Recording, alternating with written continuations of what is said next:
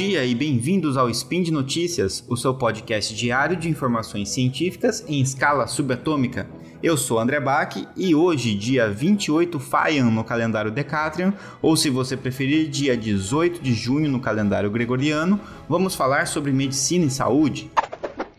Speed Notícias.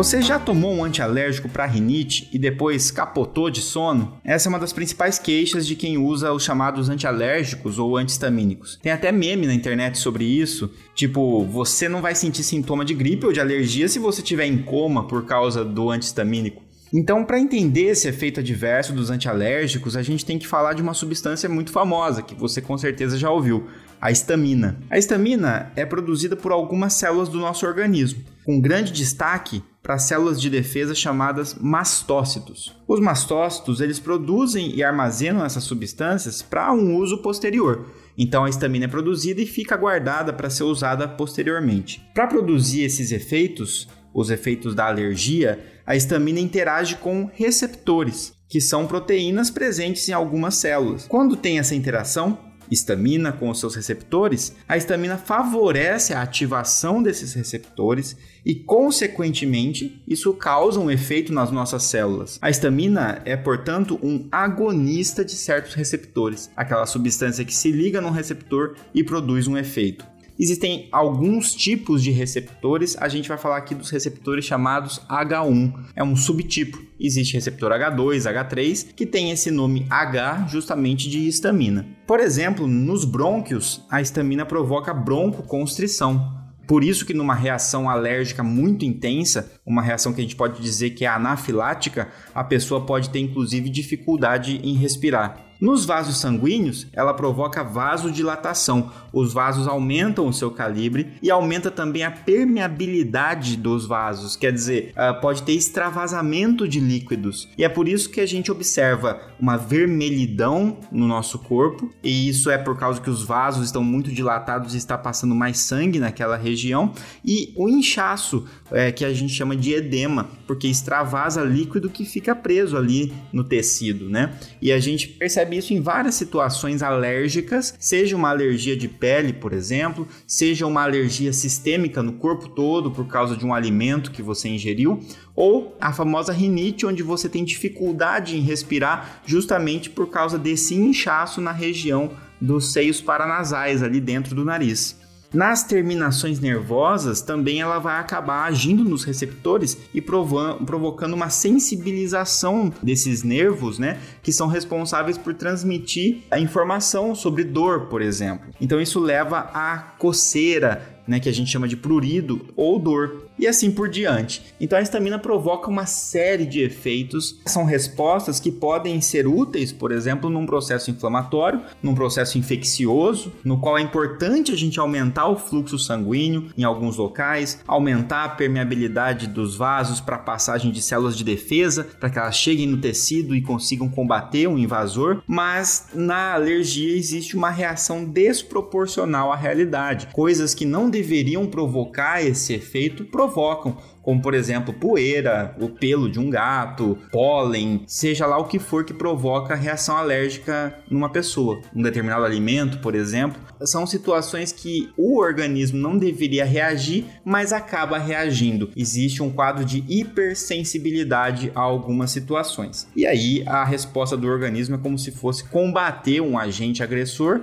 que na verdade não era um agressor, era só um alimento ou só algo que está no ambiente. O fato é que existe essa reação de hipersensibilidade. O organismo pega pesado, faz uma tempestade em copo d'água. Suponha que você entrou em contato com poeira e isso desencadeou uma crise de rinite tem coceira, tem dificuldade em respirar porque os vasos do nariz estão muito dilatados. Esses efeitos que a gente comentou da histamina. O uso de um antialérgico é tentar contrabalancear essa resposta. Os antihistamínicos são medicamentos que, ao contrário da histamina, reduzem a ativação dos receptores H1 que a gente comentou. Então a histamina estimula, aumenta, favorece a ação desses receptores. Os antihistamínicos reduzem essa ativação, consequentemente reduzindo a probabilidade desses sintomas incômodos. A gente chama na farmacologia eh, os antialérgicos de agonistas inversos, porque fazem o processo invertido do que um agonista faria. Ok, isso ajuda a explicar por que, que os antialérgicos aliviam o sintoma de rinite, alergia. É óbvio, senão a gente não utilizaria esses fármacos. Mas e o sono, que a gente comentou no início do episódio? A histamina também é produzida no cérebro. Isso é uma coisa que nem todo mundo conhece. É, e lá ela não tem nada a ver com alergia, não são mastócitos liberando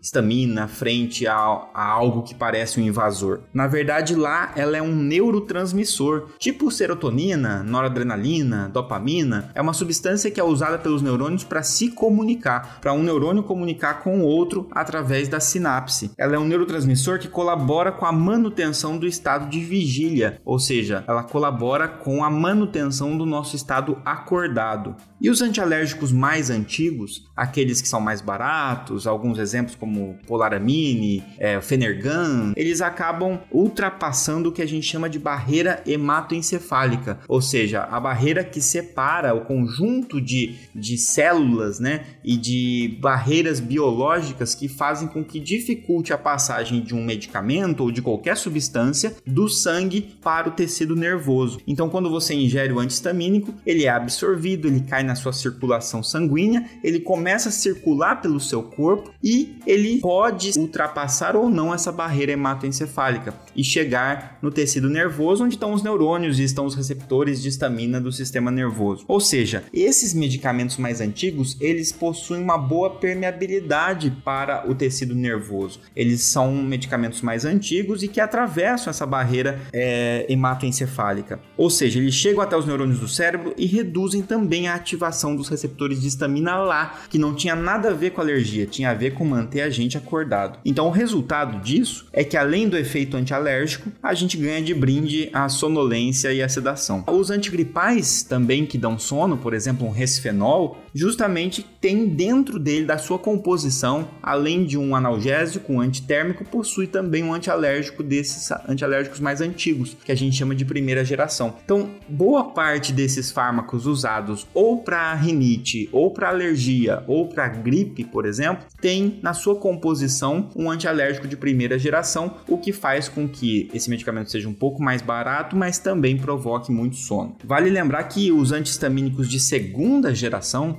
que são os mais novos, é, loratadina, é, a fexofenadina, que é o famoso Alegra, eles têm mais dificuldade de atravessar a barreira hematoencefálica. Então eles fazem o efeito antialérgico no nosso corpo, mas atravessam muito pouco para o tecido nervoso. Então a maioria das pessoas que usa esses medicamentos acaba não sentindo sono. Então por isso que inclusive o nome Alegra vem justamente daí, né, para que você se mantenha mais acordado, atento, mesmo usando um antialérgico.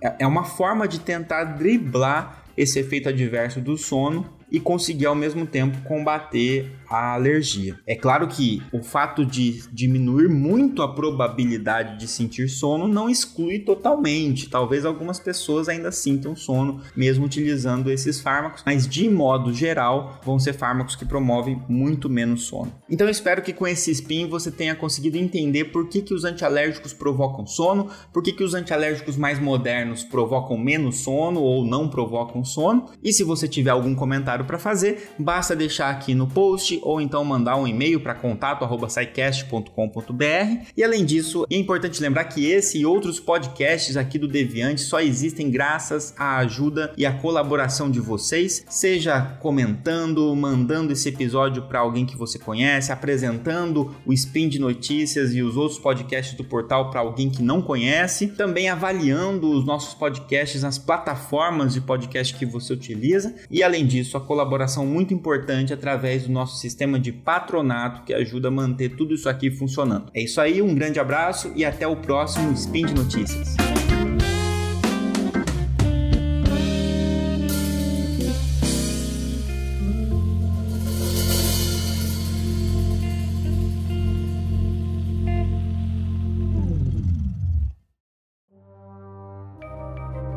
Este programa foi produzido por Mentes Deviantes. deviante.com.br